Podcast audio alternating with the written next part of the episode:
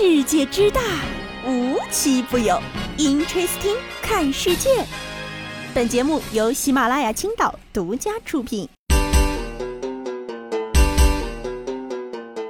Hello，大家好，欢迎收听今天的 Interesting，我是悠悠。今儿呢，悠悠想跟大家聊聊那些关于词条的事儿。有一个词条呢，悠悠想说很久了啊，就叫零零后整顿职场。不知道你们有没有经常性的看到关于零零后找工作的新闻？因为零零后实在太能整花活了，简直呢就是一颗颗冉冉升起的整活新星。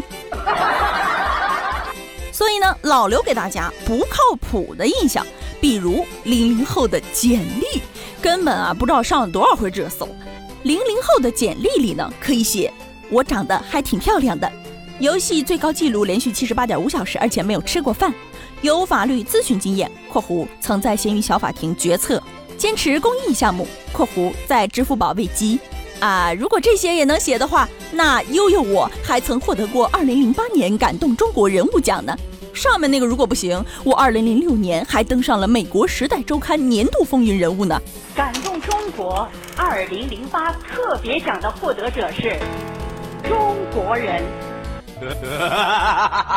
再比如，你永远不知道零零后上网课能整出多少活。有的呢，把网课虚拟背景设置成和《亮剑》里的楚团长肩并肩；有的呢，完美融入了《回家的诱惑》，然后呢，还替品如提了一杯；还有的啊，在老师静音且忘记开麦的时候，在屏幕前连连点头说：“嗯，听懂了，听懂了。”所以这上的啥课呀？皇帝的新课呀！这是高手，哇，这是高手，这是高手。这零零后入职以后啊，一般呢会先给自己的工位精装修一下，然后呢反向管理自己的领导，管理到领导自己都没反应过来，然后去蹦了一夜迪，结果早上还能准时带妆上岗。他们觉得丁是丁，卯是卯，是谁的功劳就是谁的，拒绝任何抢功劳和甩锅。于是啊，网友就开始了啊，零零后也要开始垮掉了。这个八零后、九零后都被扣过的帽子，终于轮到零零后了。现在呢，是很多人觉得，现在很多人眼里的零零后就是脾气差、容忍度差、不高兴了就要闹、不能吃苦、对金钱没有概念、被电子产品侵蚀的一代。而且呢，消极叛逆、装没有礼貌，哎，反正正面的词儿一个也没有。叛逆这俩字儿呢，就像半透明水印一样打在零零后身上，从头到脚。哎，我就纳闷了，这都是从哪儿刨出来的匪夷所思的鄙视链？为啥每一代人出来就得被指着说啊，你们这一代垮掉了？同时呢，还会说啊，你们零零后口无遮拦、藐视领导啥的。我都纳闷儿，各位是怎么得出这些结果的？凭什么给人家下的定义啊？然后呢，我就终于发现是从哪儿得来的了，就是从社会上各种的零零后整顿职场而来的。今年呢，已经不知道出现过多少次“零零后整顿职场”这个词条了。我发现啊，这个词条的来源呢，一般来自于以下这些情况，比如别人下班走不走和我零零后有什么关系？哎，我就要拒绝无理加班，这就叫零零后整顿职场了。比如领导有话不直说，非要使反问句。领导说：“你为什么当初做方案前不问问我呢？”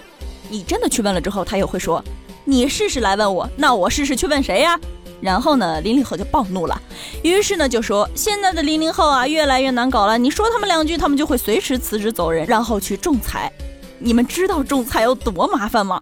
一般来说呢，申请劳动仲裁要准备各种材料，除了劳动合同、本人身份证复印件、公司企业信息、申请仲裁书之外，证据呢也很重要，而且在不同的情况下，证据的类型也不同。然后呢，从准备材料到后续调解，每一个环节都需要申请人亲力亲为，整个流程走下来，真是能让人身心俱疲。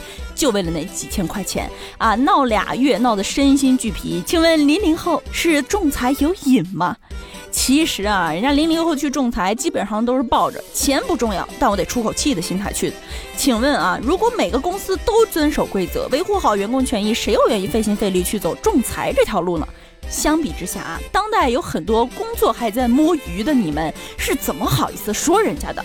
我个别时候真的觉得大家对零零后的误解太大了，老觉得呢他们还是个小孩儿，可以随便被定义。虽然呢，悠悠跟零零后只差两岁，但我觉得我跟他们的思想还是一样的。其实呢，他们已经开始在做我们所做的一切事情了。零零后已经不是你想的那样了，他们是成熟且有自己思想的。能不能别给人家胡乱贴标签了？我之前呢看过一组报道啊，问零零后最讨厌别人怎么描述零零后。回答说就是零零后最讨厌别人给零零后贴标签，说他们不能吃苦，没有目标和理想。问零零后觉得自己多少岁能年薪百万？大部分零零后呢都给了一个笃定的答案。记者问对方为何这么确定？对方回答说：“这个世界上是有磁场的，只要你想就可以。”啊，问零零后你最崇拜谁呀？他们的大部分答案都是他们自己。问零零后长大后想成为什么样的大人？大部分的回答都是有钱的大人，不给别人添麻烦的大人，为社会做一些贡献，但不想为了给社会做贡献，把我自己整个人的利益都消耗掉的大人。自由有边界线，不要有那么多观念束缚的大人。我的天哪，小伙伴们，你不觉得他们这些回答才更像个正常人吗？所以啊，奉劝部分朋友，请克制住你批评的欲望。你看到的有可能才是畸形的一代，让人家零零后好好的做人家自己吧，让他们自己掌握方向盘。毕竟车里有油，手机有电，钱包有钱，心中有梦就行了。人家本来就不想被贴任何标签，这个时候就别给人家添堵了，行不行？而且呢，本来过上理想的生活就需要很漫长的战线，一定要口下留情，心中有爱呀。好了，今天的节目呢到这里就结束了，我们下期节目再见，拜拜。你的诗句在我心里长眠，天马行空的思维仿佛不受待见，那显得格外耀眼是垂暮时的笑脸，陨落的牙齿早就被我丢成方言，这死地而后生、似是而非的谣言。这一路走来，我也曾遇到很多困境，像他们说的，或许我水平只配活在梦境，我任性，但不认命。